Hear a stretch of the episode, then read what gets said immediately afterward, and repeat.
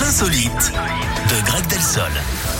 On va où ce matin On part aux États-Unis, Eric, avec un tableau qui avait été retrouvé au fin fond d'une grange en 2002. L'œuvre d'un peintre flamand du XVIIe siècle était couverte de fientes d'oiseaux.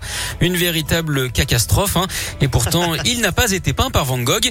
À l'époque, la croûte avait été vendue à 500 euros à un collectionneur. Le tableau, Eric, vient d'être revendu aux enchères à New York. Et entre-temps, il a été authentifié.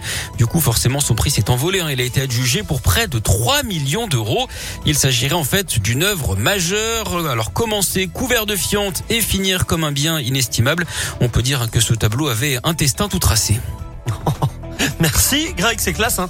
Euh, merci beaucoup. Je vous donne rendez-vous demain. C'était pipi tout à l'heure, c'est caca maintenant. À tout à l'heure. Ah oui, voilà, c'est ça. Vous êtes, vous êtes c'est l'humour qui vous plaît, en toute façon. bon. merci, merci beaucoup Greg. À demain. À demain. La suite avec Yannick Noah et donc Lil Nas X, Star Walking.